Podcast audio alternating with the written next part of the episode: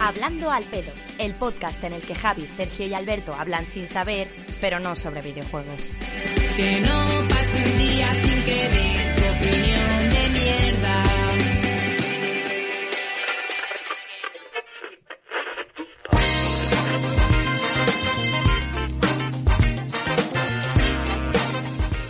Hey, muy buenas a todo la gente de Hablando al Pedo, Sergio Cerqueira, eh, un abuelo, Javier López, ¿qué tal?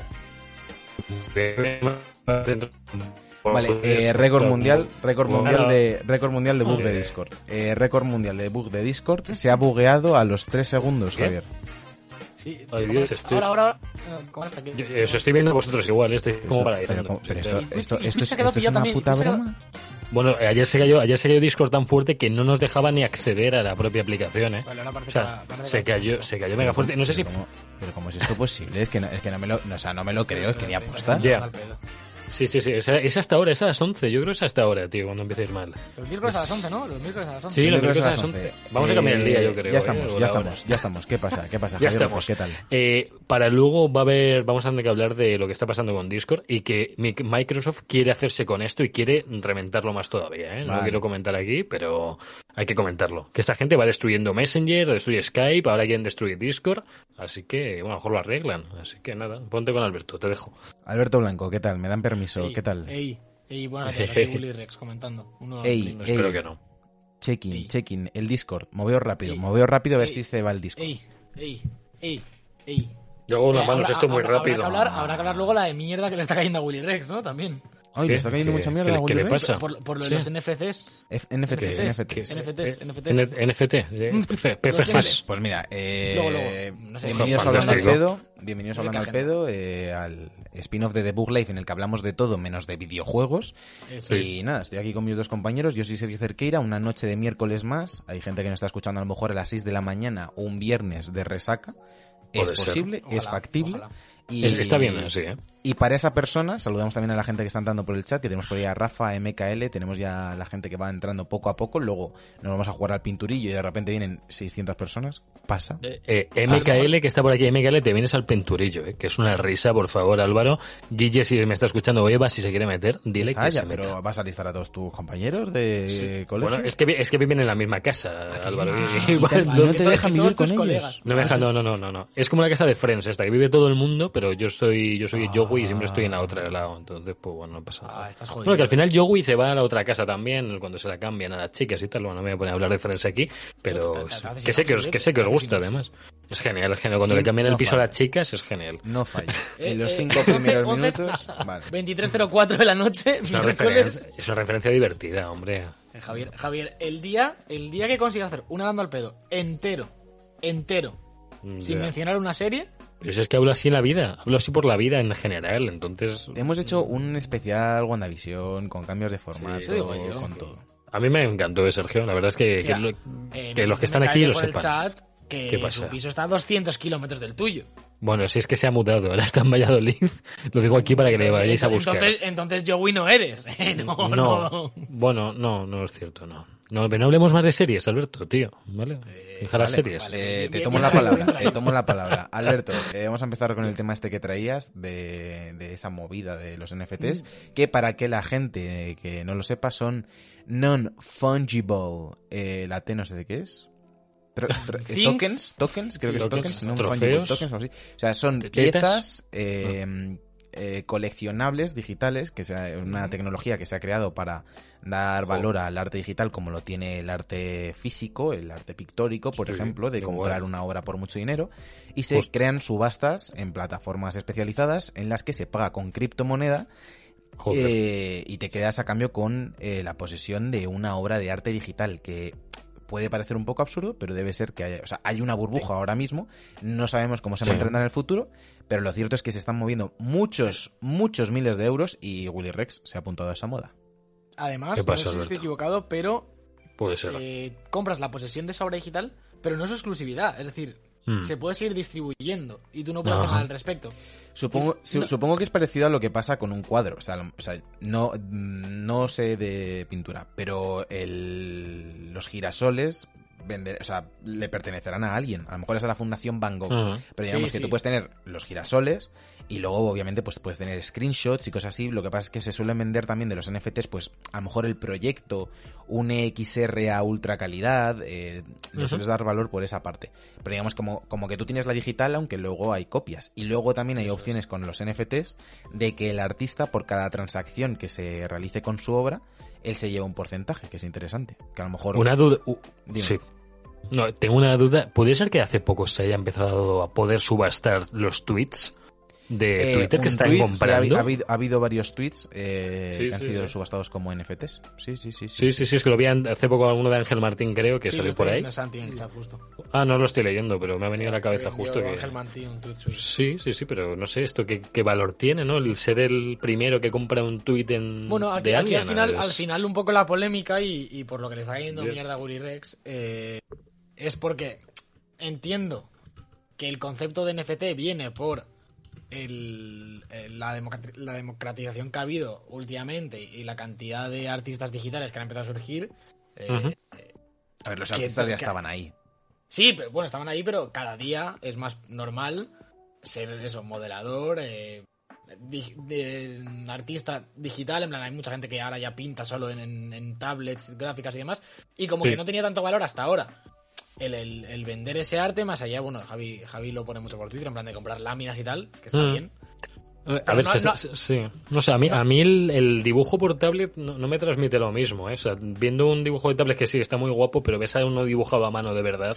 Ahora, Eh, ahora, ahora mismo, hoy, hoy en día, eh, la gente que Oh. dibuja con un iPad, que sabe dibujar, Sí, no, hay, muchas veces ni notas la diferencia. Ya. A No sé. una cosa más mm. rollo. Hombre, pues, hombre, sé, el original, el- cuando compras Sí. una obra, pues tener el original Claro. que haya sido pintado físicamente, Claro, que solo sí, exista sí. uno, Claro. yo creo que sigue teniendo más valor que Claro. los NFTs. Y- y- Lo que y- pasa es que es, es- es cuestión de una burbuja, ¿eh? O sea, yo creo Sí. que es, o sea, con el tema de las criptomonedas de estos últimos meses que hemos contado también aquí en Hablando al Pedo, pues Mm. ha salido una forma de, de revitalizar el arte digital. Hay mucha gente que está sacando beneficios de todo esto y cada vez más gente se apunta a la moda. Uno de ellos fue, por ejemplo, eh, nuestro amigo Logan Paul, que vendió unos vídeos de él abriendo cartas de Pokémon como si fueran Mm. NFTs y la gente Joder. se gastó, creo que ese día sacó como 200 mil dólares eh, Vale. gastando vídeos de él abriendo sobres. Sí, sí, sí, verdad. Y, y ahora a Willy Rex, ¿no, Alberto? Sí, Claro, pero pero la- la- entiendo, entiendo que luego la peña se puede intercambiar estos vídeos. sí, o sea, tú, luego. puedes, tú puedes revenderlo. Tú puedes O sea, revenderlo. No pero cada vez, que, intercambiable. cada vez que decimos Willy Rex, eh, Javier dice, "Espera, eh, a ver, a ver, a ver. No, no, pero hablaba eso. O sea, de- puedo intercambiarte el vídeo del Rubius abriendo un, un cromo de Charizard y el otro me lo cambia. no, tú lo vendes. Claro. Claro, vale, yo te O sea, vendo tú no vas con un cromo Rubius. con la Joconda, tú no vas rollo, oye, te cambio la Joconda por... Vale, no, pero, vale, te lo- vale, pero te puedo vender el de Logan Paul abriendo un Mewtwo y el otro me vende a mí el de, yo qué sé, el del Rubius abriendo también un sobre. Se puede hacer ese Sí, tipo pero de no, no- no venta. es obligatorio que él te venda el otro. Con que te No, no, ya, ya. Pero yo que es claro. en criptomonedas se suele pagar en Ethereum, Sí. que es la moneda que se suele utilizar, aunque hay esto, otras tío. páginas como Mintable que ha salido ahora, que está metido el, el dueño de los Dallas Mavericks, eh, Mark Cuban, Mm. que está muy metido en todo, esta, todo este tema de cripto. Eh. Puedes pagar con otros con otros tokens.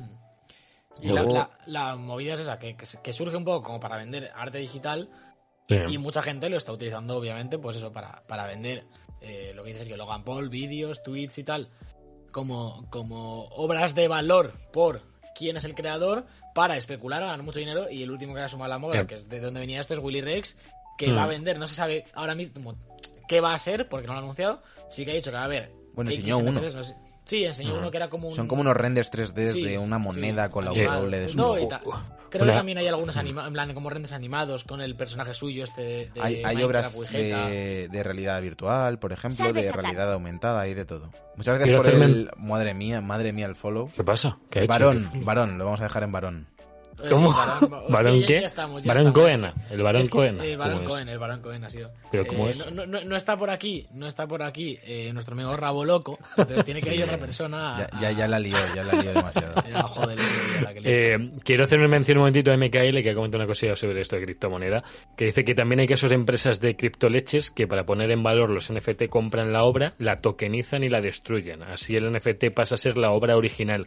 Y dice que si no lo entendéis, que yo tampoco, eh, Pues eso. sí, la verdad es que pasa. Hue- Huele, huele a burbuja, ¿eh? Huele a burbuja. Sí, es burbuja, es burbuja. Al, fin- al final es, es- es especulación y es como todo hoy en día que cuando empiezas, empiezas a, a generar valor de algo que no es tangible, va a haber gente que se aprovecha. Si ya Sí, se sí, claro. aprovechan, quiero decir, si, si ya en, en la naturaleza del capitalismo está la subasta, no en plan con las obras físicas siempre no es, vale, la Yoconda te la vendo a mm, 10 millones de euros, no, no. Vale 10 millones, pero si alguien paga más, ahí va. Pues ya con cosas digitales que, que nadie sabe o nadie puede tasar realmente ahora mismo y demás, pues sería la de Dios. Y bueno, pues Willy Rex que, Ya. que tiene que ahora una otra boca que alimentar. eh, Cierto, Aparte de la suya y la de, Eso, eso y es la de su muchacha. Como su mujer, Pues- creo, que, que- creo que se alimenta sola, ¿eh? Eh, comentario muy Hola, poco de izquierdas. Yo cada vez que hagas Sí, un la- comentario de ese rollo... eh, Me parece a tiza, tiza. Oye, tenemos Tú dale, tú eh, a Gema en el chat que se ha estrenado hoy en Twitch. ¿Qué ¿eh? pasa? Que la ha reventado. Uh, La bueno Javier con gafas para celebrarlo. Sí. ¿Esto qué es? Hombre, Sí, es, es mi alter ego, es el, es el Javier que no NFT es. Javier con gafas. sí. Ojo, podríamos vender el, el clip de Javier sin camiseta como NFT, ¿eh? Es que Eh, se pues, podría haber hecho. sí, eh, ojo, sí. ojo, ojo, Ojo, había eh. peña que pague, ¿eh? Yo, yo sí pagan Me- criptos. mira, mira, mira, no. Tricky encima viene Hola, ahora. Tricky, que por, cierto, para el que para el que no lo sepa, o vamos, eh, para el que sepa un poquito más de esta movida, lo que se vende con el NFT es un fichero JSON, que es un fichero de texto, con la información de ese NFT y luego aparte los ficheros, ¿sabes? Es como una cosa súper cutre. Si ves lo que hay como por dentro, la estructura, porque es como una estructura más o menos oficial de cómo tienes que enviarlo, es súper cutre. Es como de... O sea, me parece... Lo que dices es una burbuja y me parece súper raro. Cómo, cómo ha salido al mercado. Está 100% sin regular de ninguna manera. Vale, eh, dejamos burbujas. Eh, Vale, toca pétalo. Oye, ¿vas a las supernenas esto? Ah. No, eh, Javier, tenías un tema de no sé joder. qué, de Keanu Reeves, que era importante, hay que Sácatelo Bueno, a ver, comentarlo. Bueno, a ver, me lo voy a quitar ahora, ¿vale? Porque todos los que sois fans de Keanu Reeves, todos los que habéis visto Matrix, habéis visto 47 Ronin, que es maravillosa, eh, que, es- que hay que verla. Si queréis ver espadas y samuráis, tenéis que ver a Keanu Reeves haciendo de, de, de samurái. Eh, habéis visto John Wick, que es lo que le ha propulsado a la fama. Eh, luego Sí, Cyberpunk. no, Sí, nadie le justo, conocía. sí, sí. Claro, claro, claro. No hay una película de, de un, de una realidad alternativa. No, no, no, no. No. Ma- Ma- Matrix estuvo muy bien, pero, pero ya aquí ya se hizo valer por sí solo, ya no tenía poderes, no era el elegido, eh, es el elegido, pero de otra, de otra especie de Dios, Vale, déjame, vale, Tricky. Perdonad, es que me, me está arañando, me está arañando. Tricky, Sí, ¿Qué si haces le- ahí? Si le estás poniendo tú la mano, que te estamos viendo. Ya, ya, ya. Bueno, lo que quiero comentar es que va, va a protagonizar eh, eh, o ya protagoniza un cómic que se llama Eberrecer, ¿vale? Es así, ¿vale? No me lo estoy inventando, es. BRZRKR, que no sé si es ruso, Berserker, pero ¿no? bueno. Eh, va a protagonizar una película live action de este cómic y una serie animada en Netflix. O sea, va a haber, va a haber Keanu en anime, que le va a poner la voz él, y en live action va- le va a poner la voz él también porque es el mismo. Entonces, Uh, eh, eh, está Yoye muy cabrón en el chat porque esto es noticia de mañana de Onda Gentai y lo estás filtrando aquí, ¿eh? No, hombre, no. y Ya lo está diciendo. No hacía falta que lo dijeras, hombre. Madre mía. También te digo, ¿nos habéis, ¿nos habéis robado presentador? ¿Nos habéis robado voz corporativa? Eh, Eh, sí, yo creo que esa noticia eh, es lo menos que nos podéis dar. No pasa nada. Gallinas que entran por las que salen. Aparte, hay que decir que Alberto y yo hemos insistido en que no la contase y ha sido el propio miembro Sí, de Onda sí. Anime que ha dicho que sí, que sí, que, que la Que cuento, que, que la cuenta, que la importante. cuenta. que- Bueno, a ver, chicos, pero es que me encanta tío. No, no. De- Cuanto más programas suene esta Te- noticia, te das cuenta que Javi tiene un programa de videojuegos en el que también se hablan a veces de series. Tiene un programa de anime Sí. en el que solo se habla de series y viene al Sí. programa que no hablamos de estas cosas a hablar de Keanu porque no, eh, él no le cabe en el pecho, ¿eh? No, no le cabe Es en que, el pecho. joder, es que me encanta este hombre. Yo le, le tengo mucho cariño siempre. Además, si conocéis un poco su vida, le ha pasado de todo.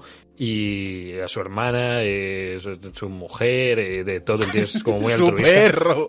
Su perro. Joder, pues, ay Dios, es que le ha pasado de todo, tío. Eh, Y era el mejor amigo un- de River Phoenix, ¿no? Keanu Reeves, si no me equivoco. ¿Ah, sí? No, no lo sé, Sí, no lo sé. No sabía que tenía amigos este hombre. Pensaba que iba así en modo ermitaño Bueno, por la vida. ha- ha estado al borde de la muerte con la moto, creo, como 900 veces. Sí, sí, le mola mucho la moto. De hecho, en, en el Cyberpunk eh, tuvo mucho que ver con el tema moto. Le preguntaron cómo hacerlas y tal. Y cómo... Bueno, pues no hicieron mucho caso, ¿eh? No hicieron mucho caso. La, Yo la- no. información que nos traes. En el Cyberpunk preguntaron a Keanu Reeves cómo hacer una ¿Cómo moto. hacerlo?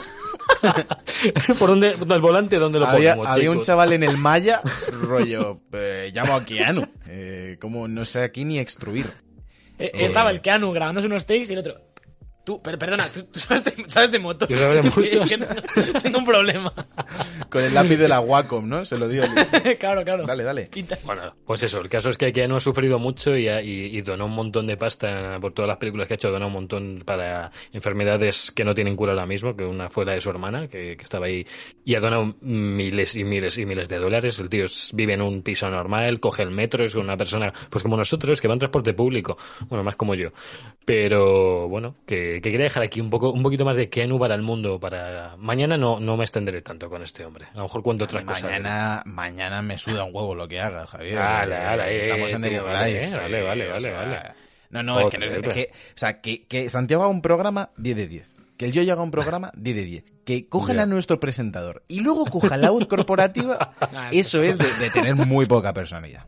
Sí, Eso sí, sí. Eh, Bueno, seguimos, chicos, seguimos. Hasta aquí. Vale, ya nos, ya nos hemos quitado las movidas de las series. ¿y cómo te no has Ah, no, no- ¿cómo no has te cocinado esta semana, ¿no, Javi? Es que va- vamos a, vamos a despachar. Pero, cocinado, ¿no? pero que despachar a la gente le interesa lo que hago. Sí, hay que pero, pero hay, que, despachar. hay que- O sea, hay que quitarse los temas recurrentes para poder a ver, entrar a... voy, voy, a, voy a hacer una, una receta muy sencilla que tiene que ver solo con la plancha, ¿vale? Que ya lo he contado algunas otras veces. Los espárragos trigueros y el Pero ¿qué, calabacín qué a la receta es- plancha. ¿Qué receta es cuando a la plancha, trigueros. Javier? ¿Qué es eso? Eso No, es la otra vez. Ah, Hombre, pero... Dime que, dime que no has cocinado nada. Dime que no has cocinado nada y ya está. Sí, he cocinado ¿No? cosas, pero son cosas que ya he hecho, entonces no ¿Has cuentan. cocinado algo que te haya llevado más de 10 minutos? Sí, eso, joder, esto me llevó media hora. ¿Tú sabes lo que es pasar vuelta y vuelta el calabacín? ¿Has, has, has hecho la plancha calabacín para saberlo?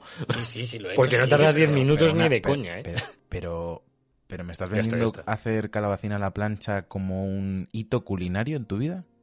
Claro, No, me refiero a pero 10 es que a mí 10 calaba- minutos a de, ver, de claro, interacción o sea, humana claro. con la comida. Quiero decir que, que el calabacín esté 40 minutos en la plancha, Bueno, no, ver. tienes que Me interactuar. está hablando el, el 3 estrella Michelin aquí, que no ven ni Masterchef. O sea, ¿qué me estás contando? O sea, a ver, a ver aquí el, pa- el padelista. Una cosa, O sea, voy, a, voy a hacer repaso rápido de- del chat. Eh, dice Sí, dale, Claudia dale, que porque no cortes tronchazos y se hacen antes. Buen consejo. Luego tenemos al amigo Baron, que es de estas personas que fingen hablar en inglés, porque sabemos que es posiblemente más español que M. Rajoy. Yo, yo, yo, yo tengo una teoría sobre quién es. eh, Este- este lo, vale. lo que, lo que dice Claudia es, es, es real. Hay que cortarlo lo más fino posible, porque si no te Sí, tarda un montón. Media hora a lo mejor no cortaste todo lo fino que se podía. Confirmamos, tú- confirma María la, lo de River Phoenix, que es el hermano de Joaquín, Sí. era el hermano de Joaquín Phoenix. Vale. Eh, y, y Javier, que uy, digo, Esteban, que dice, yo ahora mismo me cenaba un buen calabacín a la plancha. Eh, Uy, ¿Has visto? Sí, pero y- si es que y- lo que digo tiene repercusión. Si es que... Y, y Santi sacándome las vergüenzas, que es verdad, dice, Alberto ha hecho cachopo y ha empanado la sartén. He hecho un he hecho cachopo hoy, en plan, con dos filetes de ternera muy Vamos. largos. Entonces, claro, no me cabían en la sartén. En plan, he tenido que ir moviéndolos para que se hiciesen. Y ha habido un Uf. momento que he dejado el este puesto y el, el- la esquinita del filete del cachopo apoyada en el borde de la sartén. Claro. Muy ¿sabes? bien. Porque no entraba. Y cuando limpio la Joder. sartén, he tenido que estar 15 minutos frotando porque había empanado el borde de la sartén, no sé cómo. Eh, y, si Había hubieras cogido, y si hubieras cogido dos sartenes y hubieras hecho ahí como un puente. Ya, de- no, de- sí, no, no partir el cachopo en dos, no, hacer Claro, claro. como, un- Hacer como un una obra de de Sí, sí, sí. Vale, es que el cachopo vale. es horroroso, ¿eh? Necesitas una, una paellera gigante para meter un Sí, cachopo, yo sí. creo. Ju- justo de hecho, Bueno. de hecho hay una, una olla de vitrocerámica que es como una paella, en plan un Sí. poquito así más grande y, y un poquito Sí. más honda que una paella, Que se compró mi padre hace poco, que está genial para estas cosas. Me, tengo que ¿Me, me has dicho la de llamarlo paella? Se llama paella. ¿La has jugado, ¿Qué pasa? no? Vale, vale, la he jugado, vale, la he jugado, vale. la he jugado, la he jugado. Tiene- He a la S como como, como te vea un día meter en tu paella algo que no sean judías verdes, eh, lo mismo, problema. te llevo a Valencia y te ahogo en el Oceanographic. Vale. Esto lo Dios. sabes, ¿no? Vale. No, que me, me está jugando la del purismo. Y Efectivamente. No. Estoy jugando la de la RAE. No tengo nada, nada que ver. Eh, la paella con, con cachopo dentro es paella también. Vale. Y si viene, que venga Eh, sí, alguien, sí, me- claro. La, la pa- la paella es arroz con cosas, chicos, como diría Chicote, ¿no? Eh, ¿No lo decía esto Chicote? De arroz, sí, decía algo de una paella no es arroz con cosas. Eh, Sí. Claro, sí, sí. pero él decía una paella no es arroz con cosas. Bueno, yo le he tergiversado un poco, sí. Tú Desde quitado- luego, has cambiado por completo. Le has quitado la negación de la frase. Eh, venga, vamos con Sí, el sí, tema sí. de Lola Bunny. Eh, Vamos. Es Ah, un tema Lola que lleva- llevaba ya unas semanas eh, Sí, sí, sí. generando polemiquita en Twitter porque han hecho un rediseño de Lola Bunny para la nueva película de Space Jam con LeBron James, LeBron James, en el LeBron que se ha optado por un diseño menos voluptuoso y curvilíneo de Ya. eh, la pareja estable, hasta lo que sabemos, de Bugs Bunny. Más algo que la gente, a la mayoría de la gente le da completamente igual, eh, teniendo en cuenta que mm, vamos a ver la película una vez cada 20 años. Como, bueno, Space Sí. Jam la ves cada vez que la echan en No, la tele. no, Space Jam se ve Sí. más. Space Jam Space se ve Jam pero, la, de LeBron, eh, a tope con LeBron, pero yo creo que no va a estar tan bien. Entonces, Es que Bueno, no, veremos, no, veremos. no es igual. entonces, entonces Mm. le han hecho un personaje Entonces. normal. Entonces, ha habido Sí. gente que ya sabéis que cada vez que se toma una decisión correcta, eh, en mi opinión, como no sexualizar un conejo de dibujos, Eh, lo toman bien, como no, sé. mm, comunismo o libertad. Voy a- Eh, voy a ese buscar el mismo tuit, porque Vale, ya ha habido, ya ha llegado el amigo Roma Gallardo, que es de la tropa de, es de la tropa de, de Jordi Wild, si no me equivoco. Mm. Es Eh, ese estilo de youtuber. Melena Sí. Tatu, eh, soy malote y hablo. Y soy políticamente incorrecto.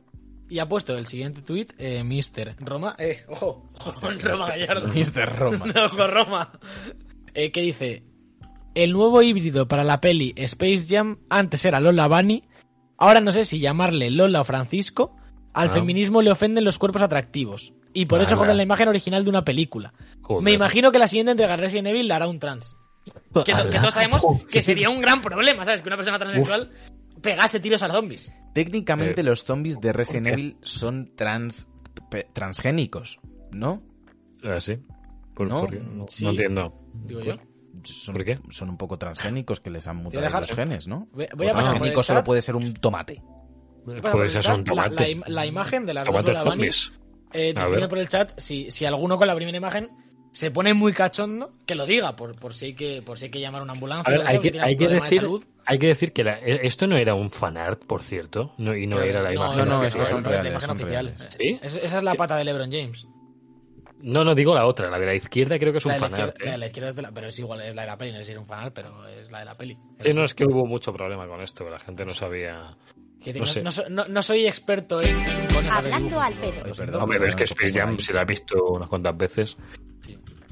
Yo lo que, lo que lo que iba a decir, que no sé si lo hablaréis algún día en Onda Anime, pero a, a ver a ver cómo lo gestionéis porque se os puede ir el 90% de la audiencia.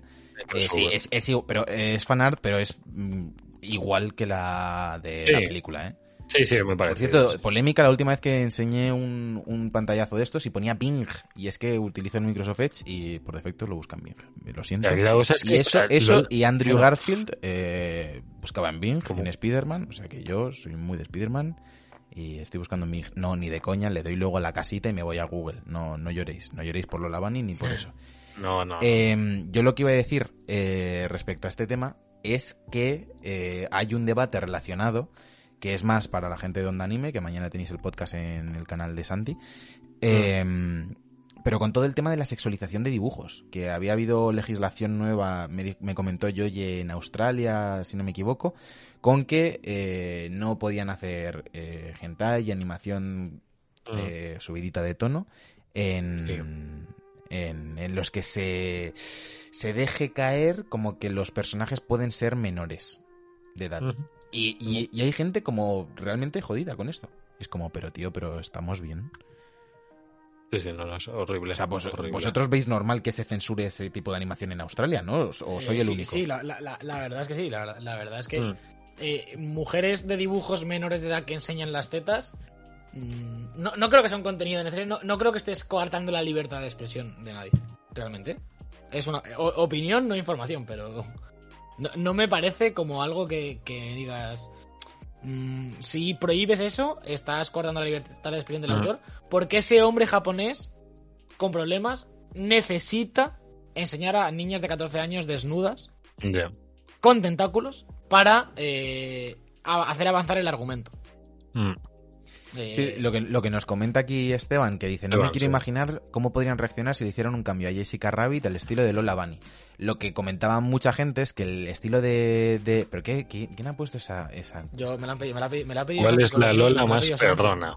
La Madre Santi. mía. Eh, y tú haces caso, ¿no? Vale. Yo Eh, los mandan. nos dice, o sea, el, el tema con Jessica Rabbit es que Mm. está relacionado con, con la trama. O sea, tiene un peso que Jessica Rabbit Mm. sea ese tipo de personaje. Pero Sí. los Looney Tunes jugando al baloncesto, que, que también te digo que si lo cambian a Jessica Rabbit, me da completamente igual en mi vida. pero- Pero, pero, al menos tiene sentido que es como la femme fatal, eh, que, trae, Sí. que trae locos a Mm. todos los personajes de los dos mundos, de no sé qué, perfecto.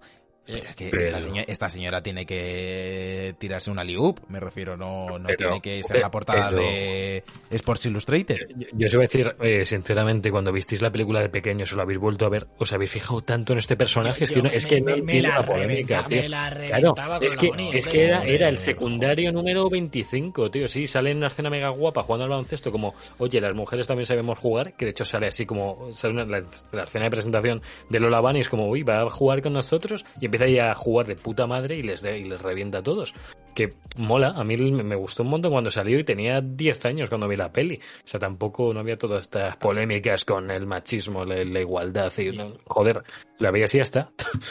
no sé, yo Sí, no pero que- entiendo. sí, sí, sí, me parece perfecto que nadie le diese importancia, pero que se le dé importancia al rediseño, pues eh, nos tiene que ser igual de relevante que en su momento que tuviera culo. Que- básicamente le- le- completamente igual. Eh, claro, le, le el personaje. ombligo. El ombligo y ya. Y de, y de todas formas, de todas formas creo mm, ya fuera de polémicas que tiene sentido el rediseño tal y como funcionan las cosas hoy en día y, Sí. y cómo es el ya, ya y no el, por y el target, ¿no? el target de la el película. target y, y- Claro. y por, y por cómo es el estilo de, de- de la ropa de hoy en día y todo, encaja mucho más que, que- que un Mm. top pequeñito, ¿sabes? En plan, no, no funciona así ahora y, y no se hacen así las cosas. No, no creo que sea únicamente por desexualizar al personaje. Aparte, me Pero mola, me así. mola del, del, del nuevo diseño del personaje que Mm. le han puesto eh, la fundita aquí de codo de raza Sí. blanca tirador y los calentadores eh, debajo del pantalón corto que me, me mola Sí, como sí. detalle de, de- va Sí. vestida para jugar al baloncesto. Hombre, Sí, sí, sí, sí. Pero no sé. Y le, queda como muy grande la camiseta, yo creo, Hombre, ¿no? Para- cómodo, sé. Claro. Es que te- te- o sea, como, Sí, sí, como sí. salte, como salte en un, un salto central de estos de principio de partido, con ese top, eh, hay pesón de Claro, conejo, hay- pesón hay- de conejo. Hay, hay pro- hay problema, hay problema. Y Alerta verdad. Y es lo, que, es lo- es lo que dice Michael, dice el target de la película no somos los millennials nostálgicos de mierda. Sí. Y Vamos, precisamente. y una, es lo y que una nueva generación de niños que Claro. han crecido con un Space Jam que no es su referente, que sí, que Michael Jordan es un icono para todos, sobre todo con el tema de The Last Dance el año pasado, eh, se ha vuelto a reavivar la leyenda y para siempre será, o sea, para muchísima gente será siempre, independientemente de lo que haga LeBron James, el mejor de la Mm. historia, pero hay mucha gente cuyo referente en el mundo del baloncesto, desde que ha crecido, porque ahí sigue LeBron, pese a la lesión reciente, eh, Sí. es LeBron James. Y me parece bien Mm. que se quiera sacar dinero mm, realizando Sí, sí, una sí. nueva entrega de la película con un nuevo icono del baloncesto. Ya está, no, yo, cuando- yo- yo no, yo no creo que la película sea simplemente como para todos los que os gustó Michael Jordan, aquí tenéis otro jugador. Mm. O sea, ¿cuánto tiempo...? Sí, sí, sí. No, que quién es el amigo No. eh, gordo Ah. gracioso en la peli es el Chocas. Yo, yo, que lo Ah. sepas. No, bien, Eh, va a salir. bien, bien. ¿Cuánto tiempo llevan con la película? Porque llevo escuchando Sí, de esta peli y como siete años, tío. O sea, como que no terminan nunca de hacerla. No sé cuánto, No no sé. si llevan todo este tiempo rodando, o seguramente es que Joder. lleve mucho tiempo anunciada de que empezaba el proyecto y demás. Sí. Joder, Pero, pero sí, que, sí que ¿eh? lleva mucho tiempo sonando, sí. Sí, sí. Sí, sí, sí. sí. Bueno. Venga, Bueno, siguiente se, Se tema. están calentando, se está calentando Eh, la conversación del chat y van tengo- a acabar Yoyi y Esteban. Tengo, yo tengo, yo tengo un tema, tengo un tema climático, climático, y, que, y que climático. tiene que, y que tiene que ver con las vacunas un poco, es eh, Bill Gates, que Bill Gates siempre está metido en todo. No sé si sabéis que tiene un plan para enfriar la Tierra, eh, no me preguntéis. eh, Esto lo, voy a decir esto lo comentaste ya, ¿no? En, Sí, pero, en debug, eh, ¿no? es que, que- Sí, cuando de las hacer- vacunas, ¿no? Fue. Quería hacer otra cosa, quería hacer otra cosa. Esto es nuevo, esto es de ahora, esto es de, de hoy mismo, o sea, no son noticias nuevas. Que el hombre quiere intentar bajar el- eh, las emisiones del efecto invernadero, que quiere que baje la temperatura, y es que está, y quiere usar, lo estaba escuchando, estaba, quiere hacer, echar aerosoles de carbonato de calcio, que es esencialmente polvo de tiza, a una altitud de 12 millas, unos 20 kilómetros. Dice que Eso lo quiere usar. te lo comes Sí, sí. y mañana no vas a Esto. comer. Claro, dicen, Gran- dicen gran- que, gran- que no va a suponer un peligro para la población mundial o al medio ambiente al tratarse de una sustancia no tóxica, común en la naturaleza, como producto de consumo como papel y pasta de dientes, por lo visto, y que su objetivo es analizar si el lanzamiento de estos aerosoles sirve para contrarrestar los efectos del calentamiento global. Yo, yo O le sea, diría a Bill Gates es que, que- se, que se esnife mucho polvo de tiza, a ver cómo acaba. Claro, claro. si, es no, que- si no es tan nocivo. Es que no, no sé, no entiendo. Dick Piensa que con esto pues puede bajar, no sé en qué cantidades será. mm, ¿Sabes, pero- sabes cómo, cómo está generando todo el polvo de tiza, no? No, Hombre, no. va a la pizarra. eh, No, no, va una, va una Apple Store eh, Bueno. coge a personas a Cholón, se los lleva en helicóptero con un imán, rollo Doffersmith de Phineas y Ferb, y Les pone en una sala con millones de pizarras, tiza nueva, tiza así de esta nueva, punta redonda plana, de esto Sí, de que sí. aquí hay Ah, que, de aquí cada- hay que hacer callo, Chirría. y les Ay, tiene ahí, Ah, y dice, Joder, ¿qué? Qué grima ¿Qué? eso. Ahora no te gusta gente tanto el Finder, ¿no? Les dice. Bueno, lo, peor, lo peor es que están lloviéndole críticas por todos lados. Le están diciendo desde The Guardian, por ejemplo, que es eh, una tecnología potencial peligrosa, impredecible, manejable, que podrían dañar la capa de ozono, causando un calentamiento en la estratosfera, alterar los ecosistemas. Eh, bueno, que parece que no está muy bien investigado esto y que lo quieren hacer a cholón y puede haber Me problemas mola. muy gordos. Me mola muchísimo que estemos hablando de polvo de tiza como si fuese vibranium, ¿sabes? En plan Sí, de- sí, sí. el polvo de tiza ese puede acabar va- con la humanidad. O mejor va a Wakanda, eh, a lo mejor Bill Gates en una Wakanda escondida por ahí en África, ¿eh? O sea, Seattle, Seattle es Wakanda. sí, Y no nos lo quieren decir. A mí me fliparía. Seattle, Seattle porque está ahí todo. Podríamos decir que Wakanda es como una especie así de ciudad, o sea, si existiera sería una ciudad a lo Atlántida o algo, ¿no? Como oculta a los ojos de la gente y está toda la tecnología ahí junta. Mol- molaría mucho que de verdad existiera algo así. Atlántida, pero MediaMarkt. Un poco, Sí, ¿no? sí, como la de Carrefour, yo creo, sí. Venga, siguiente tema. Eh, Vamos. De este querías comentar, o sea, ya está, ¿no? El mini debate. Sí, sí, ya está, ya está, ya está. Re- Reírnos Sí, un poco de Bill sí. Gates. Os quería comentar. Claro, claro. Os quería comentar. Eh, no hemos hablado nunca. Yo he vivido eh, muchos años junto a Alberto, diariamente, en el colegio, de los Bueno, 7 a los terroríficos. 16. Y no hemos hablado nunca de. Porque hemos tenido caminos diferentes todos, Sí. eh, con experiencias diferentes. Yo he, yo he hecho el full Spanish. eh, Alberto Sí. se fue de jovencito y directo a la universidad. Y Javi ha hecho el camino de, de Sí. grados superiores, ¿no? Eh, lo de Superior y universidad. y- universidad. ¿no? Yo, yo volví para segundo bachillerato y luego universidad. Sí, ya. Lo, sé, ya lo sé, lo sé, lo sé, Alberto. Directo no. Estaba sí, estaba yo aquí, eh, te vi, te vi. Eh, Eh, ¿Le viste? mm, Y quería, quería que me comentaseis un poco, Alberto ya lo sé, pero sobre todo Javi, eh, Oh. ¿qué, habéis- ¿qué opináis en general del, del sistema escolar eh, Uf. actual? ¿Cambiaríais algo? ¿Os ha gustado? ¿Os ha Mira. parecido una tortura?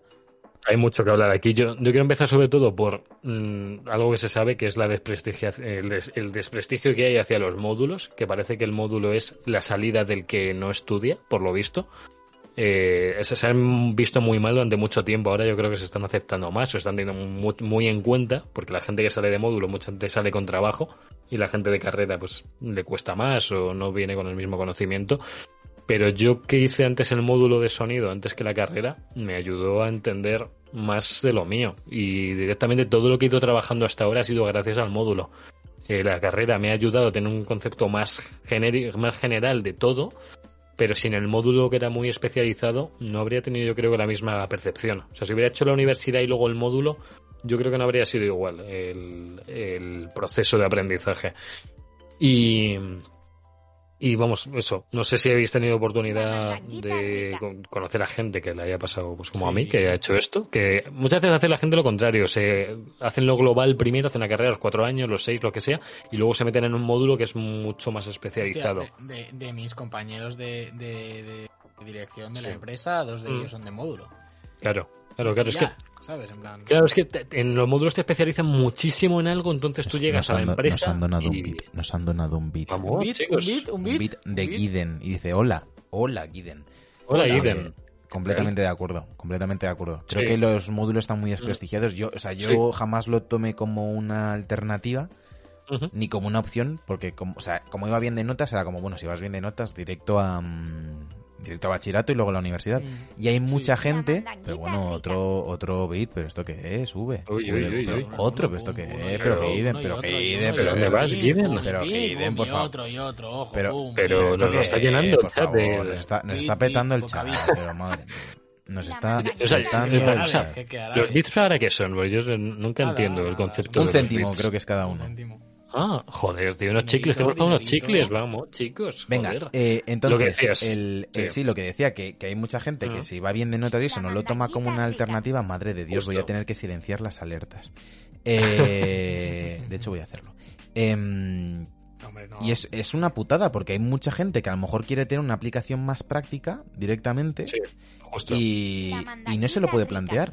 Es- pero ¿sabes, Sergio, el problema donde radica? Que es que desde en bachiller lo único que te están centrando continuamente es en selectividad.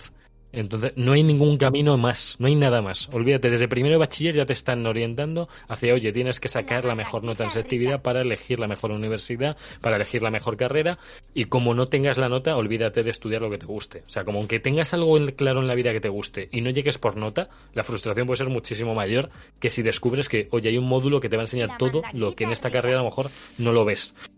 Eh, no sé. Eh, ta- ta- tampoco creo que sea así. Creo que creo ambas que opciones sí. son totalmente válidas. Y ya te digo, yo conozco sobre todo en mi sector, en informática, sí. mm, hay gente de módulo a piñón mucho mejor Claro. y mucho más válida que justo. gente de carrera, gente sin Mm. nada. Yo tengo muchos compañeros que ni siquiera Mm. vienen de carreras ni módulos de lo nuestro, sino que han hecho algún, alguna especie de curso de programación. Al final eh, acabas trabajando de ello y es la experiencia lo que te da todo. Sí. Pero sí que creo que al fin y al cabo, mm, salvando cómo está montado el, el sistema universitario en España, que está bastante obsoleto en mi opinión. Sí, sí, mismo, el plan de estudios está... pero, pero sí, sí que es verdad que un módulo te va a preparar y te va a dar un montón de práctica, pero además mucho menos tiempo y puedes salir Claro. al mercado. Sí que es verdad que una carrera de lo mismo en cuatro años te Mm. da mucha más perspectiva de muchas cosas. Que, ojo, que no es que te enseñe más, Mm. porque pierdes mucho tiempo en la universidad, pierdes mucho tiempo. muchas Sí, cosas. sí, sí. Pero sí Mm, que te da mucho más relleno. perspectiva. Sí que te, incluso en esas asignaturas de relleno, salvando algunas que Sí. no sirven de nada, sí que ves más perspectiva de lo que te puede rodar, de lo que había antes, de lo que puede venir. Hombre, Y eh, no, no es que salgas ver. preparado, pero al final ves más cosas. Pero y luego, luego cuidado también con lo público y lo privado. Sergio y yo lo hemos sabido, sobre todo en nuestra carrera, que son audiovisuales, que yo me estoy informando de, de- sobre todo no informando, vi lo- el plan de estudios que tenía la Complutense, por ejemplo. Hablé con Viable. gente que había acabado la carrera en la Complutense, que ahora mismo están haciendo cualquier otra cosa. Eh, pero es que el plan de estudios tiene más de 20 años y no lo actualizan. Eh, no están teniendo en cuenta las nuevas tecnologías, ni el boom de YouTube, ni de, las plataformas de stream, ni de nada, absolutamente. O sea, eh, estudiar audiovisuales en la Complutense es como, bueno, estudiar eh, periodismo, básicamente, con Sí. un poco de imagen de vídeo, un poco sí, de sí. radio que te dejan tocar, que además radio creo que hay como muy pocas optativas, en televisión también no hay mucho, está muy enfocado en cine, creo, todo lo público.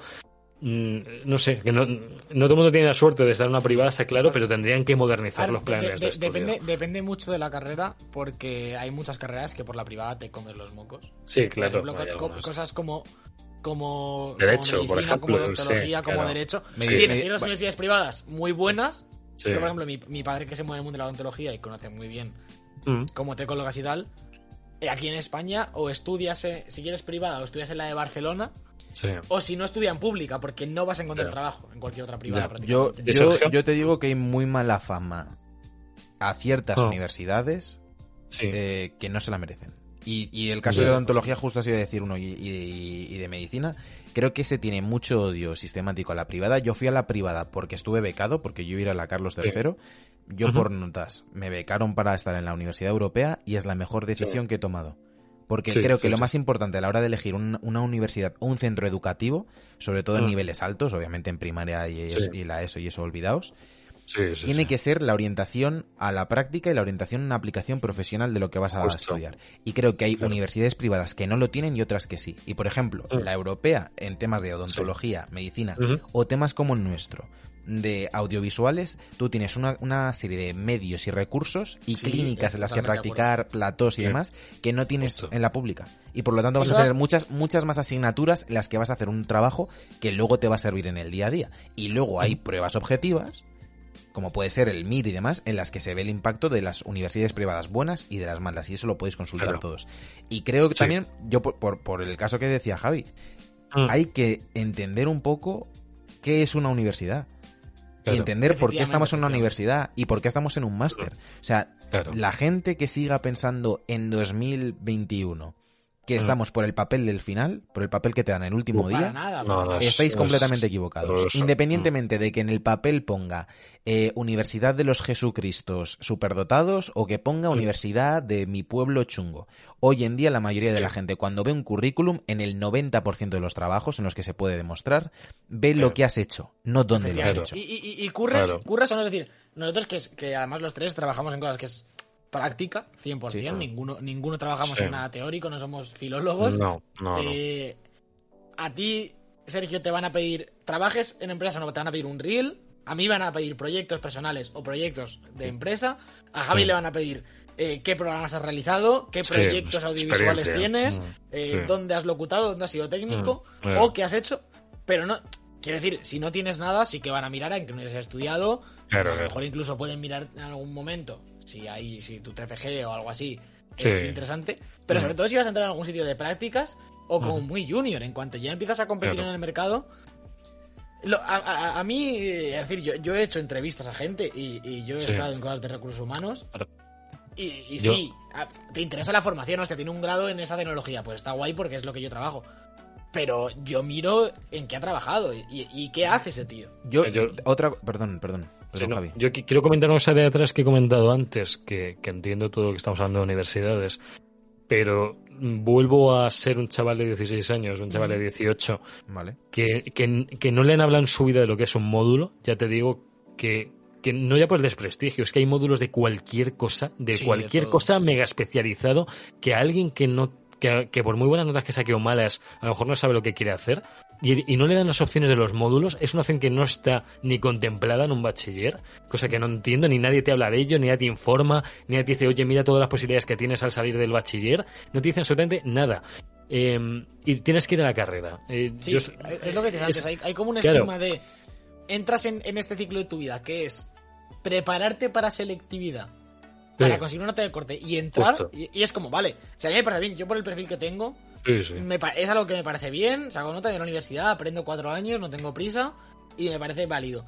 Pero nadie te viene y te dice, mira, puedes No. o hacer selectividad Claro. o, O, o mira, elegir algo de esta lista Claro. y en un año y medio estar trabajando. Vale, Claro, yo- claro, yo- claro. Una Justo, cosa, Sergio, di, el, di. el- el problema que le veo a, mm, al módulo, más allá de Mm. la formación en sí, de que Sí. Mm. sea más práctico, que sea más especializado antes, lo que sea, Sí. es que yo valoro muchísimo que la gente acabe las cosas. Yo si quiero contratar a alguien, Claro. quiero contar con alguien para un proyecto, necesito a alguien que sepa Mm. que va a llevar ese proyecto hasta el final. Y lo que me da la sensación con mucha gente que es Mm. de, de no, yo me hice un módulo con dejé el instituto un año y me hice un módulo.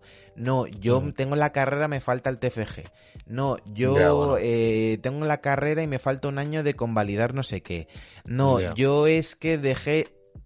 Eso me Sí, parece no, la peor carta de presentación que puedes tener. O sea, Sí, una sí, persona pero- que sí, no pero- acaba las cosas. Sí, Más sí, allá- pero no, más- quiero decir, a, a nivel formativo, Perdón, Alberto. un, un- no acabar si un tú no- módulo. si, si tú no eres capaz de acabar lo que empiezas, yo no quiero trabajar pero- contigo. Pero no es acabar lo que decir, yo, por- yo, por ejemplo, soy un ejemplo de eso. Llevo con el TFG dos años. Tú eres Justo un puto fracaso como persona. Eso está yo. claro, Alberto. Eso está claro. Aparte de eso, aparte de eso, que de hecho mañana persona, voy a dejar de bug aquí a medias. No, pero yo entiendo que no acabar una carrera, o no, y además hay mucha gente que no es que le falte el TFG, es que se van a los dos años o tal. Hay muchas circunstancias Sí, sí. y, Sí, y sí, puedes, bueno, sí, es decir, y mucha gente entra a trabajar o, o que elijas un módulo para entrar a trabajar. Y yo estoy de acuerdo contigo, y una te persona que- equivoques, que, yo, que yo no te digo que claro. Sí, y- y pero hay que, que te hay- yo, no digo que empieces primero de medicina y tu sueño sea ser carpintero y, y acabes medicina y mucha te hagas gente, el MIR. mucha gente Claro. No digo eso. Digo que la gente, hay gente que no cierra las cosas. Vivimos, Sí, en, una, sí, pero, vivimos en una pero es- sociedad. pero es no. un tema distinto. No, pero vivi- sí, pero vivimos en una generación que hay mucha gente que no es capaz de concluir lo que empieza. Y creo, ni de continuar. O sea, lo que falta es Sí, totalmente de acuerdo. persistencia. Y, y- Mm. y- y luchar con- frente al fracaso, porque lo que quiere la gente es, no, yo quiero eh, eh, trabajar, ser mi propio jefe, eh, trabajo cinco horas, pues, pues no, chato, pues Claro, vas- pero- hay que pero- comer pero- mierda co- como un- por un tubo. Que está eso- mal, que hay que regular todo el tema de las prácticas, ese es otro debate. Estoy completamente de acuerdo y, y me, la- me las he comido, o sea, posiblemente más horas de prácticas que yo eh, no se haya comido eh, el 90% de la gente que está escuchando esto. Pero, Mm. Creo que te Pero- gano, ¿eh? Creo que te gano. Bueno, bueno, bueno, habría que verlo, ¿eh? Yo, ¿Cuántas quiero- empresas, yo ¿cuántas empresas tienes de prácticas? To- Todo en la misma, pero muchas horas. Ah, yo Sí, es que en horas, tengo- yo ¿Cuántas multinacionales tienes de prácticas? Una. que ese, ese una, es otro una, temita. ese una, es otro una. temita. Eh, sí, yo, yo, yo creo que, el que hay un problema en que la gente no termina las cosas. Mm. Y, me- y a mí me parece algo súper importante y que te dice mucho de la persona. Es- es- Sobre todo de la gente que no termina el TFG, que en mi opinión eh, la castración química y la ley de eutanasia, pues ya tenemos ahí una aplicación. Ahí está. ahí Sobre está. todo Sergio se refiere con el TFG. Yo entiendo que hay carreras como, te voy a decir, como ingeniería, que muchísimas veces la peña acaba y no acaba el TFG y tiene trabajo durante años. Sí. Mi tío es jefe de ingenieros ahora mismo y tuvo el TFG pendiente 10 años. Pero bueno, eh, son carreras son distintas. Cosas- entiendo, entiendo que en audiovisuales, por ejemplo, Sergio, no tenga sentido que dejes el, el TFG porque te has ido por ahí. Javi, pasa Eh, en todas claro. las carreras el tema del TFG. Claro, claro. Sí, yo entiendo que, que me venga un chaval y me diga, mira, me salió trabajo, como Alberto, mira, me salió trabajo, Sí. me fui a trabajar, estoy petado y lo estoy Claro, intentando pero- sacar lo antes posible. pe- Pero, pero Alberto ahí- es una persona en la que ves que hay una intención de acabarlo. Claro, pero a, a eso Eh, quiero ir, a eso quiero ir. que- claro. Que, que yo entiendo tu punto de mm, no contrato a alguien que no acaba las horas, estoy 100% de acuerdo, porque al final necesitas compromiso. Pero creo que no lo puedes ver en el papel. Es decir, si en su papel Mm. pone eh, he estudiado informática y me he ido al tercer año y hasta ahí, obviamente lo ves.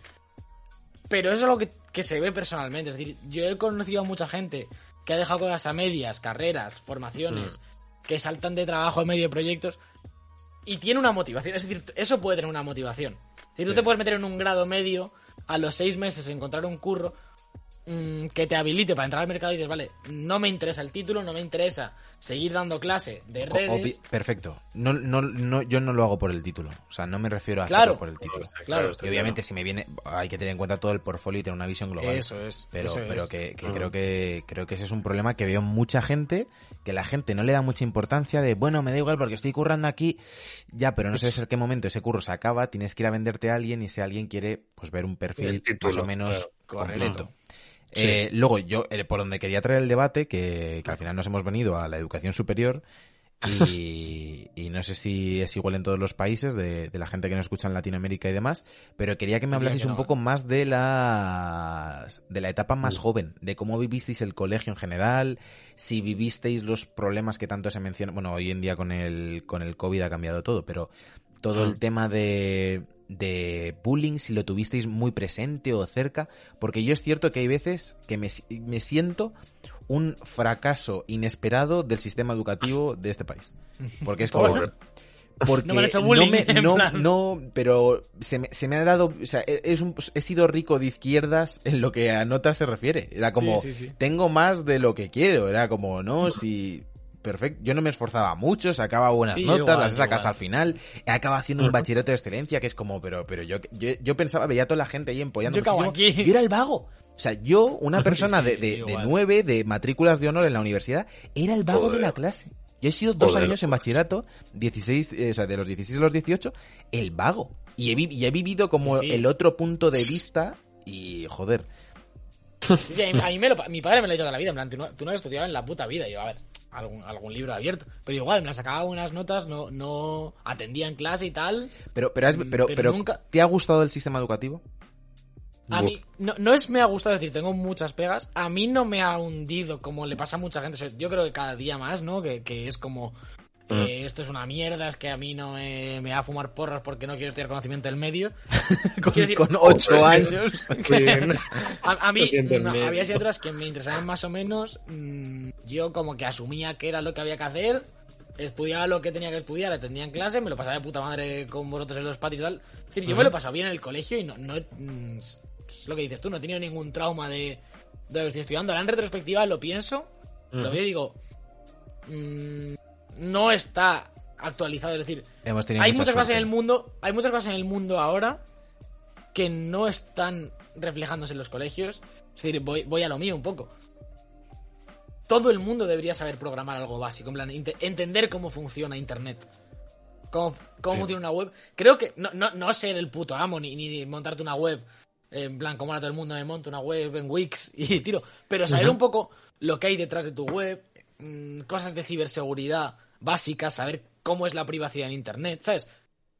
Casi nadie tiene ni puta idea de esto hoy en día. Y es es que como- tampoco interesa que lo Sí, enseñen, bueno, y eso pasa, ¿eh?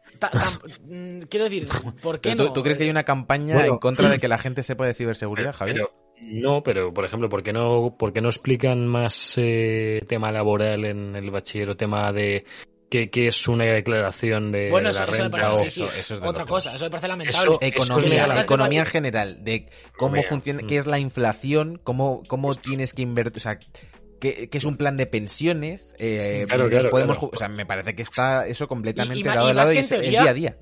Más que Sí. la teoría que yo di, di economía en segundo bachillerato y, y, y, y Ya. sacaba, y sacaba dieces y era, me parecía fácil.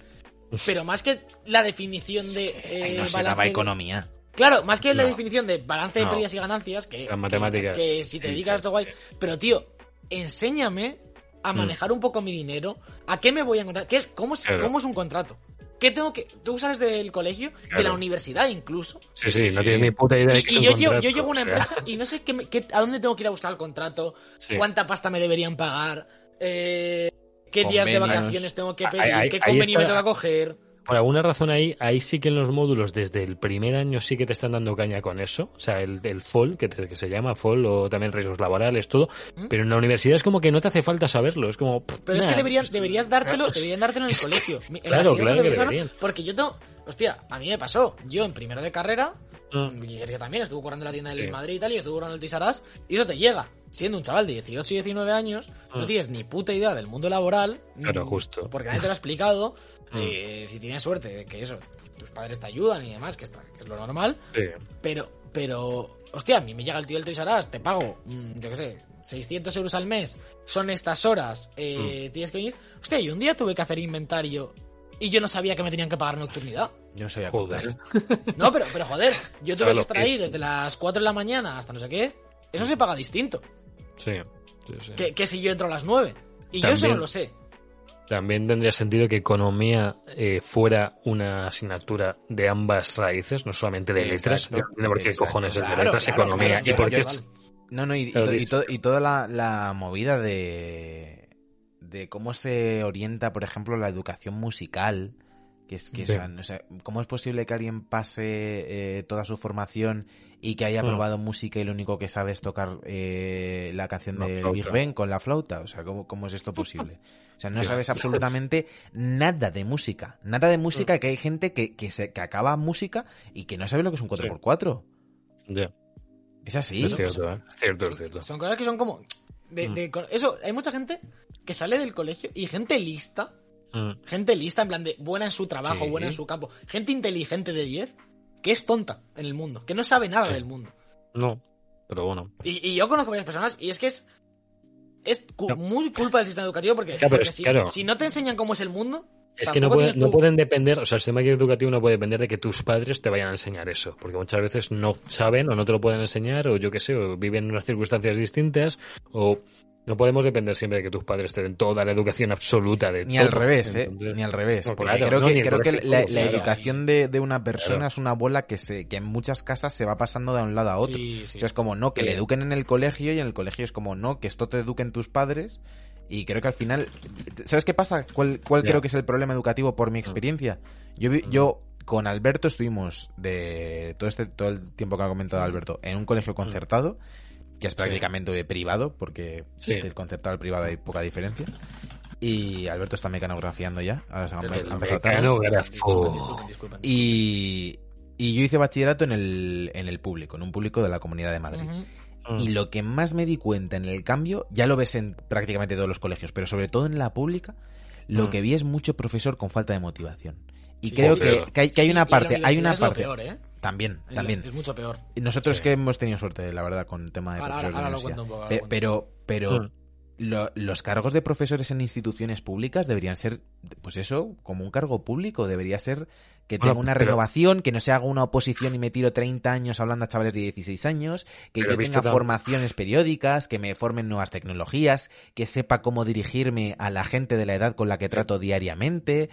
¿No estuviste viendo eh, la not- que fue noticia el tema posiciones que no aprobó ni no sé si un 20% de la gente porque no, no podían con los exámenes que eran mega básicos y los profesores no te, o sea los que aspiraban a ser profesores no tenían ni un nivel casi de, Pero- de bachiller Pero, pero- pero es que para, Hombre, para- hombre, para a ver, enseñar en bachiller, horroroso, ¿eh? para enseñar en la, en- en la educación pública, eh, obligatoria y bachiller, al menos es una oposición Mm. para ser profesor. Es decir, en Sí. teoría, en teoría, tu vocación es enseñar.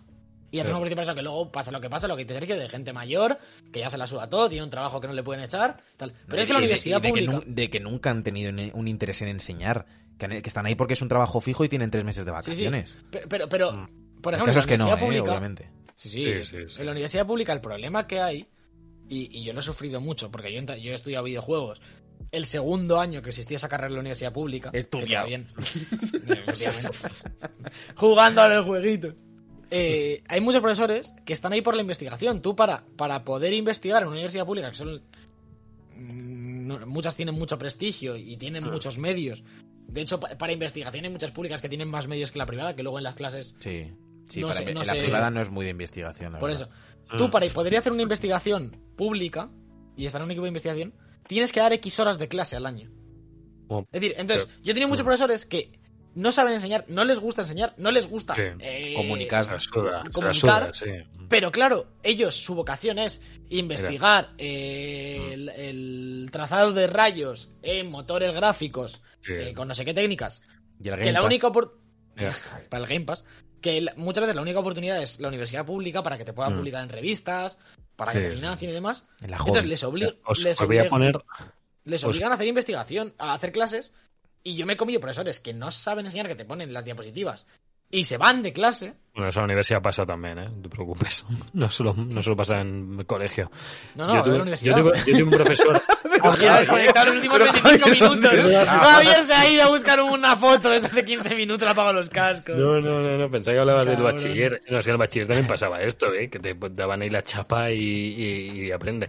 Yo tuve un profesor eh, cuando estuve en, estuve en un colegio de monjas haciendo bachiller, eh, que era concertado también como de Sergio, y había un profesor que era el de química que siempre nos estaba dando la chapa con lo que iba aprendiendo su hija de dos años, tío. Empezaba las clases con una anécdota de su hija y a lo largo de la clase le iba desarrollando, tío. No nos enteramos, yo no, aprendí nada de química de ese hombre. De hecho, Pero mucho de su eh, hija. Pero aprendiste mucho de su hija. Sí, sí, me sabía sus puñeteras anécdotas de todas las gilipolleces que nos contaba, tío.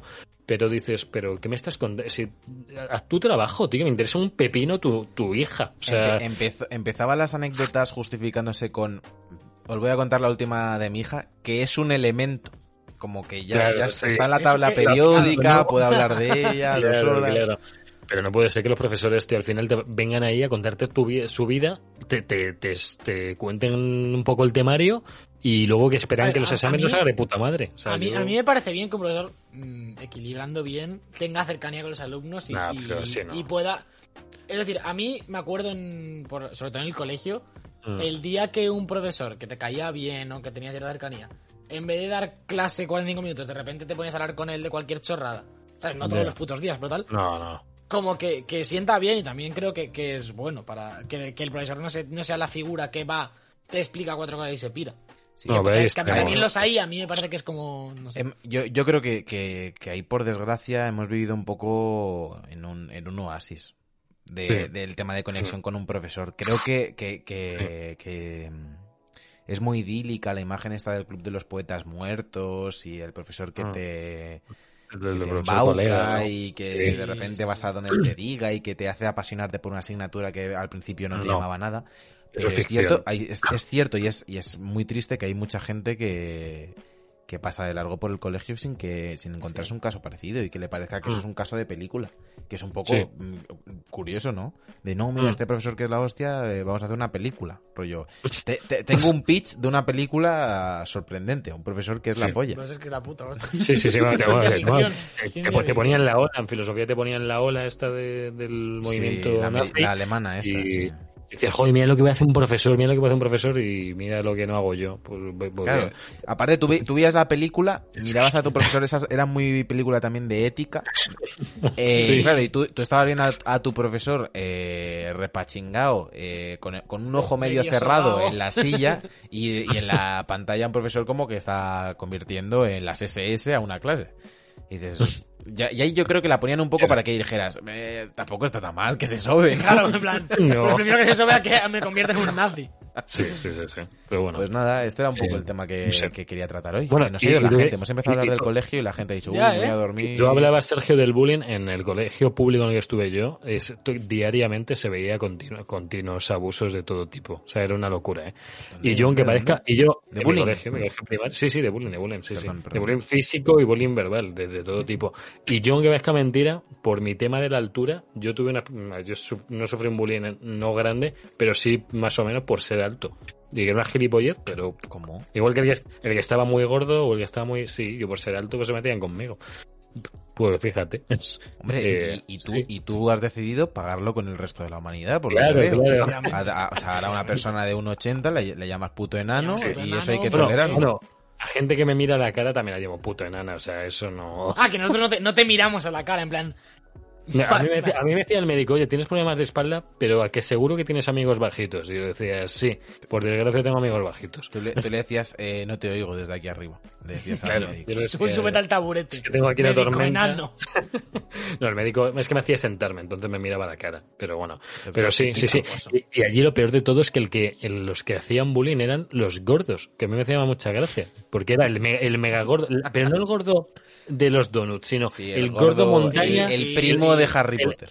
Claro, Sí, justo, sí. el que ha repetido además es, es como muy grande y tal, y digo, pero este, este pavo, tío. Eh, pues sí, como fueras el gordo borde repetidor, eras el, gordo era el que cabrón. iba metiendo miedo. Sí, gordo Que cabrón, lo dijo gordo Austin. Powers, el gordo cabrón. Pero madre mía, yo ahora no sé cómo está el panorama en los colegios públicos. Ahora con... A, a- a mí, a mí me flipa que, que- Pero- que los bullies, la- o por lo menos cuando nosotros estudiábamos, eh, lo- los que hacen bullying son los que repiten, eh, no van Hombre, colegio suele, como- suele ser gente con mucha Sí. inseguridad, claro. Sí. Claro. Sí, es frustrados, no saben, no- no- Sí, tienen problemas en y- la familia. y, eh, bueno, y- sí. y que con, con todos los insultos intentan despejar un poco que le insulten a él. Eso es básico. Luego, eh, hablando un poco del tema de la pandemia y sin extendernos mucho más, he Pues oído Pandemia. que hay mucha gente que se está aprovechando, que se ve en las clases, eh, muchos psicólogos del sistema educativo y profesores, que están viendo que hay gente que se siente muy cómoda con las mascarillas. Porque a lo mejor, imagínate, pues tienes brackets, o tienes los dientes mal, o tienes mucho acné en la zona de la boca. Y, y ves Mm. que la gente, los chavales cada vez se tapan más con la excusa esta de las ventanas abiertas, mascarilla y demás, que hay mucha gente que va con gafas, eh, capucha, la, la mascarilla y se están haciendo un poco bola, ¿no? Un poco eh, metiéndose en su propio caparazón para, Mm. para esconder las inseguridades que tenían de antes con el tema de la pandemia. Y creo que es algo a tener en cuenta, porque hay mucha... Era como, no, esto es algo, esto es algo excepcional, pero hay mucha gente que a lo mejor lleva, que va, que va a cumplir 14, Mm. 15, 16 años, que son épocas en las que te defines como persona, creo, Sí. eh, en una Que tienes que burbuja. afrontar muchas cosas. eh, Sí. yo no, no estoy seguro hasta qué punto es bueno. No creo que lo sea. Quiero decir, creo que a corto plazo se protegen, ¿no? En plan, son todos iguales, todos van con mascarilla, que si el abrigo y tal. Ah. Y al final mm, se, se elimina un poco esa, esa figura de- del bullying por rasgos faciales, por tal, porque al final todo el mundo es igual. Pero creo que a largo plazo hace bastante daño porque es lo que dices tú, están pasando una época en la que se tienen que definir y empezar a aceptarse y también mm, no gustarte y, y, y cosas de ti que no te gustan, que, que no le gustan a otros o no sé qué.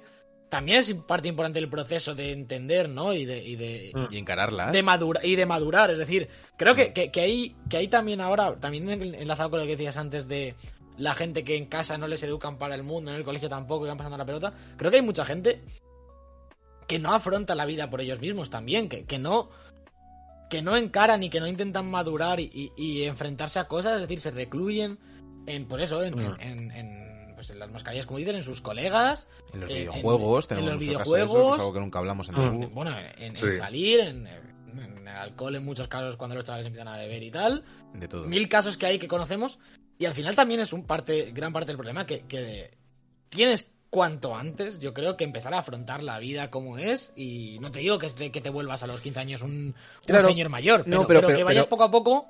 Claro, pero entiendo que ahí hay una parte que es un proceso interno y una parte que es lo que comenta Rafa de que las secuelas psicológicas de todo esto van a ser catastróficas Mm. porque hay una parte que es social, que hay una parte de, mm, de hasta de tener solo un amigo en clase y de que él te ayude y el, y el compartir tus sentimientos y el hablarlo con un profesor y que de repente que te vayan mal las cosas y el jefe de estudios te llame un día a hablar con él o, o algo por el estilo que creo que hace, hace más falta. Que hay, hay muchas veces Sí. no lo veo y veo muchos profesores que ven bullying, que ven eh, casos de, de acoso y miran para otro lado, porque eso también es Sí, cierto. eso sí. Pasa, pasa. Y, sucede. y creo que, Mm. que con todo este tema, claro, o sea, una persona que le estás haciendo estar ocho horas delante de una pantalla en casa o ocho Mm. horas tapado hasta las orejas dentro de una clase, pues ¿cómo va a encarar esos problemas? Es si, si no- si nos afecta a todos, Mm. nos está afectando a nosotros que estamos ya en una edad que más o menos eh, hemos madurado y, y eres capaz de afrontar las cosas, a nuestros padres, a gente de 30, 40 años normal y corriente de, de- de la vida, están Mm. destrozados por, por tanto tiempo en casa y, las secuelas psicológicas son terribles, a los chavales de, de pequeños, de 8 años, de 15 años, que eh, tiene que ser mucho peor, porque es que, Mm. no sé. ¿No recordáis una época hace unos años que se hablaba mucho y había mucho corto y mucho reportaje y cosas así sobre los hikikomoris? Buf, no. Sobre No, la gente, es. esta cultura japonesa Sí, de sí, la sí, gente sí. que se encierra por completo en su cuarto, se Sí. blinda en su casa y le tienen que eso pasar la comida por una... Pero eso, pero eso son los ranura. ot- pero eso es la definición de otaku, ¿eh? No, otaku no, es esa... no, sí, sí, no. sí, sí. Se llama hikiko- hikikomori, si no me equivoco, ¿eh? O sea, ot- otaku lo llamamos mucho y lo decimos mucho así sin No, más, pero, es muy gordo, ¿eh? No, no, no, no, pero otaku, otaku define en japonés a la persona que, le, que es muy fanática de eso, del anime, de los videojuegos, y que solo, pero no, no, no es antisocial. En plan, por definición, otaku Claro. no es antisocial. Hikikomori, Hikikomori es es- aislamiento social agudo. Es un Es- término japonés para un fenómeno, so- eh, un fenómeno social que consiste en personas apartadas que han escogido abandonar la vida social.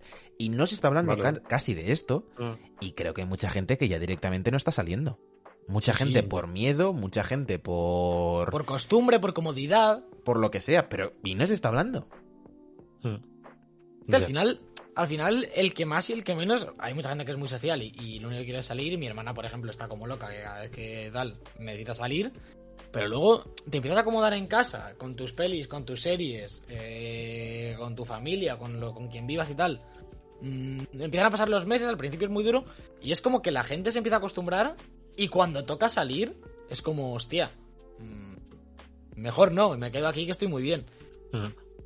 Y hay, Sí, hay gente que, sí, sí. joder, se tiene- que se tienen que obligar a salir y, y- y que les ha- las, primeras- las primeras veces les ha No, costado y que, mucho. que ir a, que salir a hacer la compra te obliga es a un salir. drama. Que, Sí. no, no, pero, pero que te obliga a Sí. salir, que ir al trabajo te obliga a salir, que ir Sí. al metro te obliga a interaccionar con alguien aunque sea para coger Sí. la barra, que, que, que sí, que ha habido aislamiento social y gente asocial muchísimo. O sea, hay- siempre ha habido Ah. mucha. Y desde el Sí. tema de las redes sociales y los móviles y la gente que se... Perfecto. Pero que creo que el tema de la pandemia es lo que decía Rafa, que, Sí, que- sí. que es que va a ser una locura ver esto luego. ¿eh? Sí. Sí. Bueno, yo, Sí, yo lo hablaba el otro día, mm, medio de coña, medio de verdad, creo que no sé si era con Alba, con María, tal, de, de cuando, pues hab- hablando, la típica conversación que tenemos todos ahora de cuando salga salimos de fiesta, no sé qué, que ganas de ir a tomar unas copas, tal. Decía, hostia, el primer día que se pueda salir sin restricciones Bueno, de no verdad. quiero- yo no quiero verlo. En plan, que de verdad digan, aunque sea progresivo, pero Uf. el primer día que digan, hoy abrimos Capital o abrimos el Rocola o Bueno, abrimos o no locura quiero ver eso. no quiero ver y, eso, pode- no. y po- y podéis entrar, Pero tiene que ser progresivo, tío. esto no aunque, pero. Javi, aunque sea progresivo, va a No, llegar, Kinder. va a llegar un día, va a llegar un día en el que se pueda. Luego está, lo- se puede entrar. luego, está la- luego está lo contrario, la gente que decía, si yo hubiera sabido Pero- que pero- me iban a encerrar tal deja- día... Deja al pobre Alberto ¿Qué? acabar su No, no, frase. no, era, no. una, era, era una subordinada. Ah, ah, bueno, Sí, pensaba sí. que había... A ver, ve- ve- venía vale, ahora el complemento indirecto. Vale, vale, No, vale, que- pensé que habías que- complementado. Que más allá de, de la peña que se va a emborrachar loquísimo y todo eso, va a haber una cantidad de ataques de ansiedad y de, Bueno. y de gente que se vuela puto loca, en plan de que no pueda respirar por tener gente alrededor. Hostia, ¿no, no os pasa ahora? Mm. Yo, cuando yo a la oficina y tal, mm, tengo que coger el metro. El otro día bajé a Madrid a- con María a cenar y, y, Mm. y tienes que coger el metro. No, a, mí, a mí me da ansiedad, ahora un poco, no, no ansiedad, pero me, me siento raro cuando se me junta mucho la gente en el metro porque va lleno. O, o el otro día en la cola del concierto que fui, si el de atrás está, el de adelante estaba fumando y estaba yo como, hostia, tío, me está viniendo el humo, en plan. No, pero ¿Y no veis lo contrario un poco? Que antes a lo mejor estábamos demasiado pegados. O sea, tú estabas en la sureña, por ejemplo, y estabas pegándote la espalda con Ya, el de pero- atrás. No, ya, pero, nunca pero, pero, un problema. pero, pero, pero es que está no en la sé. naturaleza humana, es como dices, Claro. o sea, ¿qué te parece raro? ¿Lo que has hecho el, el último año y medio o lo que llevas haciendo desde Claro. el- la es aparición lo- del ser humano? Hostia, yo no... El, el- el- eso, el sábado fui al, al primer concierto que he ido desde hace un año. De hecho, el último fue el que di yo en marzo del año pasado. Ujú. Y el concierto, obviamente, era sentado, eh, con mucho espacio y tal. Y yo estaba echando de menos, tío, el poder levantarme, estar pegado a la gente, primera fila, ¿sabes? Como. es- eso es el, el empujón, el contacto humano, el estar ahí en, en el meollo del asunto. Mira, mu- Que no muy- digo que sea bueno ni malo, pero hostia. Muy interesante lo que, lo que nos dice aquí Rafa de que él se tiene que obligar a salir y cada vez le cuesta más. Creo que, le- que es un caso que le pasa a mucha gente. Y también es interesante el otro punto de vista de, de Esteban, que dice que está teniendo ansiedad por la ausencia de sus hermanos en, en casa, que si no me equivoco se han Mm. ido por temas laborales de, de casa, donde vivían todos juntos. Ah, Y es que hay mucha gente que lo he leído en un tuit que si no me equivoco le- lo había compartido Rafa o le había dado me gusta o algo así, creo que era Rafa, ah.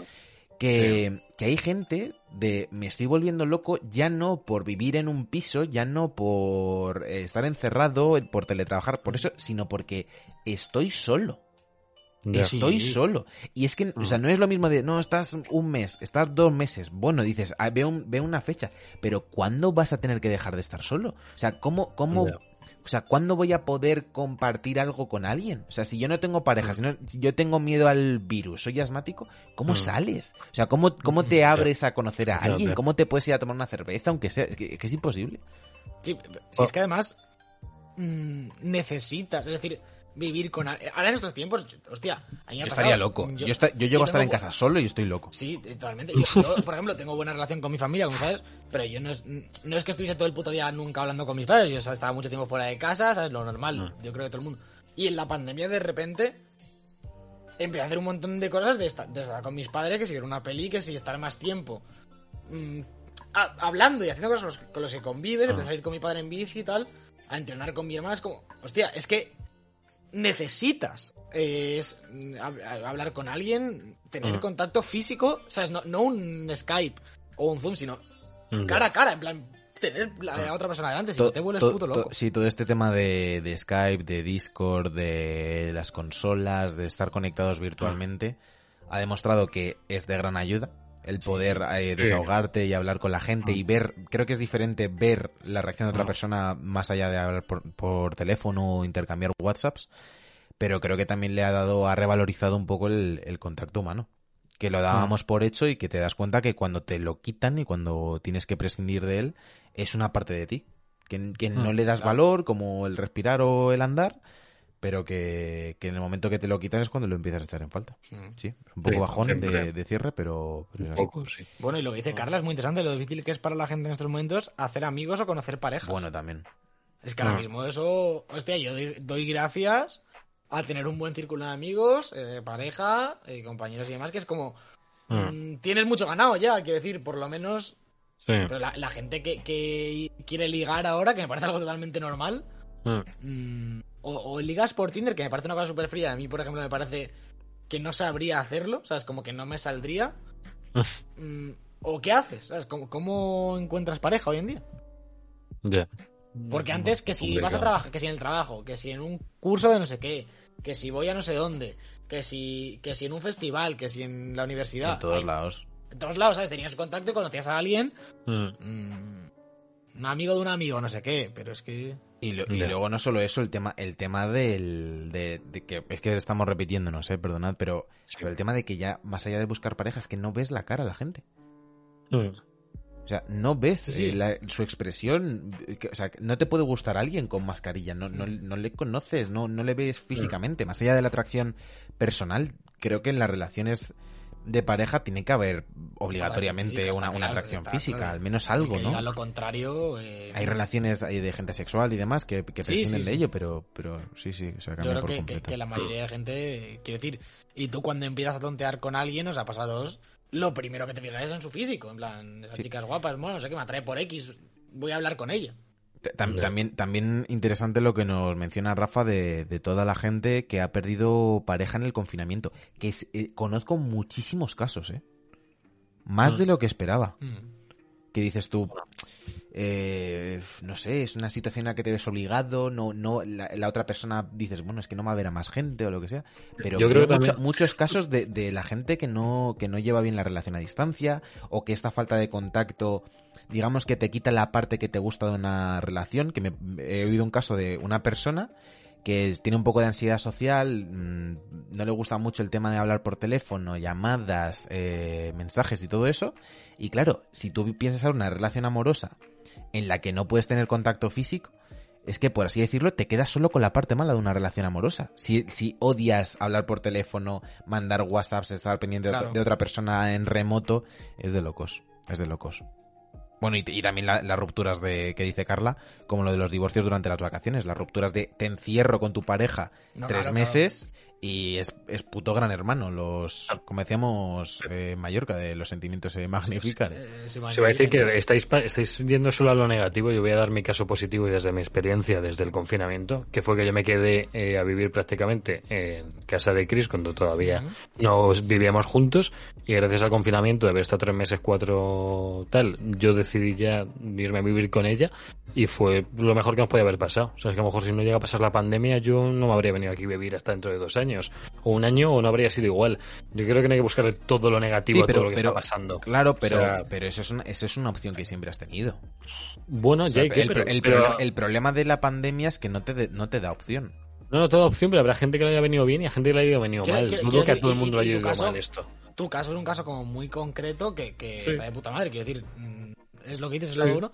Pero Sí. también te podía haber pasado todo lo contrario, rollo. Porque tú llevas mucho tiempo con Chris, pero que llevas Ya. menos tiempo, te pasa esto. eh, Ya. Bueno, pero y, lo- de repente empiezas a aborrecer a esa persona por. Claro, O, Pero que, piensa- necesites- o que, o que un pero- día necesites espacio. Que No, un día pensad- necesites espacio y estar solo, que hay que recordarlo, que, que no es malo. Bueno, Decir claro, un día claro, quiero claro. estar solo.